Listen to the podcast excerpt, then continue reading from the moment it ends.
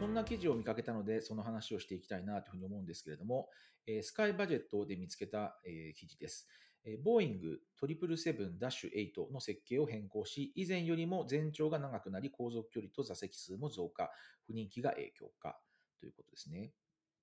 で、このニュースの中に、えーいろんな話が出てきますが、中でもここをちょっと見ていただきたいんですけれども、えー以前まではえー777-8は標準仕様で384席、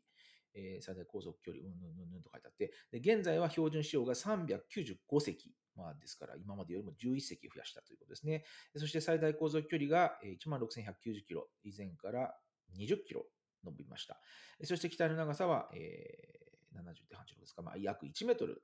長くなりましたという変更がありましたということですね。で、えーとこの変更は、えー同型機の受注機、受注数が少なくて不人気であることが理由として考えられていますと。で、え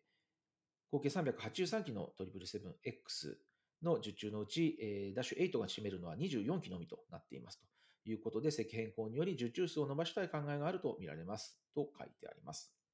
で、えっとこの下にもう一つ書いてあるのは、まあ、エティハドとエミレーツが今、えー注文していて、えーしかもエミレーツは今後発注変更する可能性があるので、さらに仮にそうなれば受注数は8機となってしまいますというようなことですね、が書いてあります。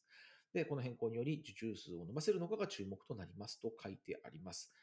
が、えー、と実際にはですね、これ多分受注数を伸ばしたいという考えがあるというよりは、えー開発する機種数を減らすっていうことが目的なんだと思います。えっと、ここには書いてないんですけれども、777-8の、えー貨物バージョンがあるんですね。F という、ダッシュ 8F という。で、えっと、基本的には、えっと、こちらの長さが、えっと、今今回、えー777のダッシュ8が新しく大きくなりましたって言っている長さで、えーになるんですね。なので、えーいろんな長さのバージョン作るのをやめて、ダッシュ8とダッシュ 8F はまあ同じ大きさにしましょうということになって、まあ、そうすると1個、えーなんですかね、開発しなくてはいけない機材があの減りますから、えーまあ、そこを基本的には考えたんだと思うんですよね。まあ、最悪、貨物、あの、あの旅客用のものが売れなくても、え貨物用のバージョンがあるので、まあ、貨物用だし、そちらで使えるからいいかなという感じですかね。まあ、あんまり売れてないので、えー、と貨物バージョンと基本的には、えー、と機種といいますか、その機材、機体のところは、え共通化しました。というのが多分、えー、と実際の、えなぜこうなったかっていう理由だと思うんですよね。まあ、あのわからないですけれども、それは私の、え素人のえ見方ですけれども、で、じゃあこれがどれだけ違うのかっていうのはちょっといろんなところから持ってきた数字なので、まあ、完全に全部が正解かっていうのはちょっとわからないんですけれども、えっと、最近、えーまあ、えーこのマーケットの中で、えー売っている、まあ、比較的大きな機材ですね、のものをまとめています。で、えっと、先前回ですかね、お話した A350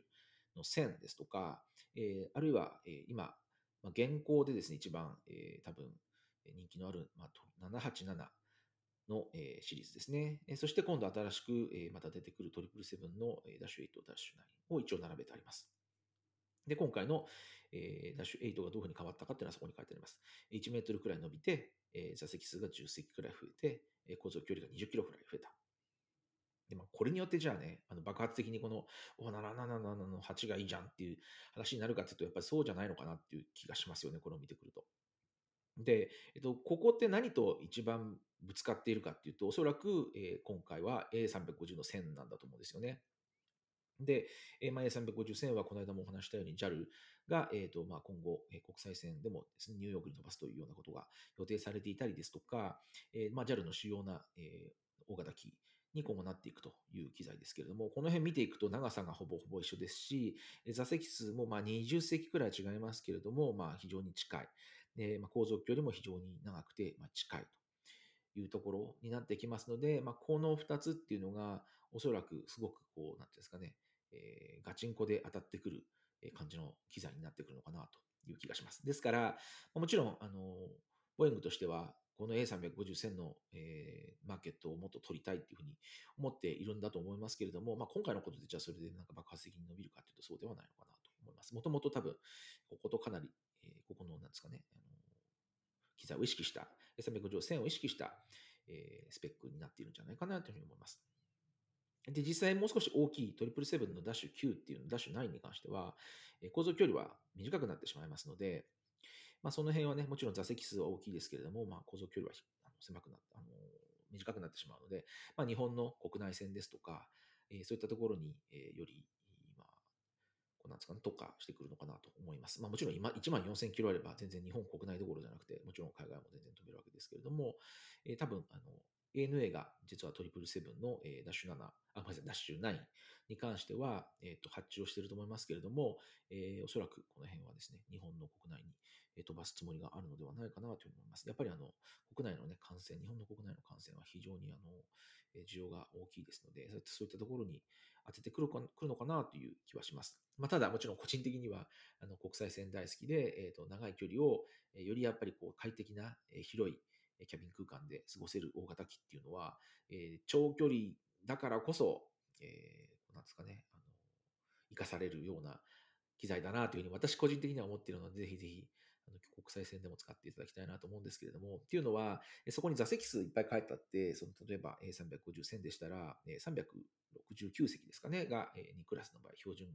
のこうサンプル的な座席数と書いて書いてあるんですけども、これはあくまでも、あの、メーカー側の、えー、なんですか予想といいますか、えー、こんな感じですよっていう配列の、えーまあ、一つの例でしかないので、えー、実際に、あの座席を決める、座席数を決めるのは航空会社側ですので、やっぱりあの日本国内線ですと、まあ、2時間くらいだとすれば、まあ、ちょっとこう狭くても、えー、まあ大丈夫ですよねっていうことで、やっぱりこうどうしても詰めがちになってきてますし、で、LCC であればさらにもっと詰めてくるというところもありますので、ま、どうしてもね、あの経済性という意味ではもちろんあの理解するんですけれども、え、大きな機材でたくさん乗せたい、たくさん人人を運びたいという気持ちはわかるんですけれども、まあ、大体ですね、これあのこの標準座席数、えー、想定座席数みたいなものよりも、実際のこう、えー、席数っていうのは、まあ、多くなりがちですよね。まあ、特に日本の国内線とかですと、えー、多分多くなってしまってくると思いますので、まあ、A350 線も多分、えー、まあ、もちろん A350 線の場合は、えーと、ニューヨークですとかなので3クラスとかで飛ばすと思いますけれども、まあ、そうするとどうしてもね、もっと減りますけれども、えー、なんかこうね、これよりも多くなりがちなのが、えー、実際のところなのではないかなというふうに思います。で、えっ、ー、と、この辺はですね、で、しかもですね、こういういろんなやっぱりあの、飛行機の機材っていうのはたくさんありますから、これをどうやってこう何を導入するのかっていうのはどういうふうに決めてるのかっていう話が多分あの皆さんも疑問になってくると思うんですけれども、これはもう本当にあの総合的にというかいろんなファクターがありますと。もちろん何人乗せられるかっていうのもありますし、どれくらい飛べるのかっていうこともありますし、もちろん価格もそうですし、なんですけれども、さらに言っていくと、えっと、実はあの、エアラインの航空会社のパイロットの方って、例えば、今日は A350 に乗って、明日はトリプルセブンに乗るみたいなことできないんですよね。基本的には一つの機種を専任で乗るという形になります。で、えー、ということはですね、えっ、ー、と、あんまりこういろんな機材を持っていると、それぞれの機材用のですね、パイロットと、もちろんその予備のパイロットとかをですね、ちゃんと用意しなくてはいけなくなってしまうので、非常にオペレーションが複雑になるんですよね。めんどくさくなる。要は。で、えー、なので、まあ、どうしてもなるべく機材は減らした方が、えー、効率は良くなるというのが、まあ、基本的な原則です。ただ、えー、と例えば、えー、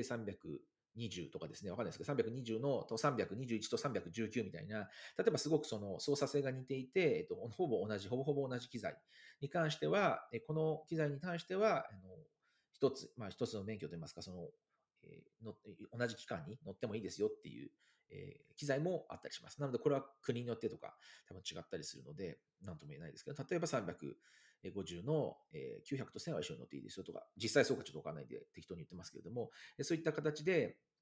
えー、できればですね、その、えー、同じ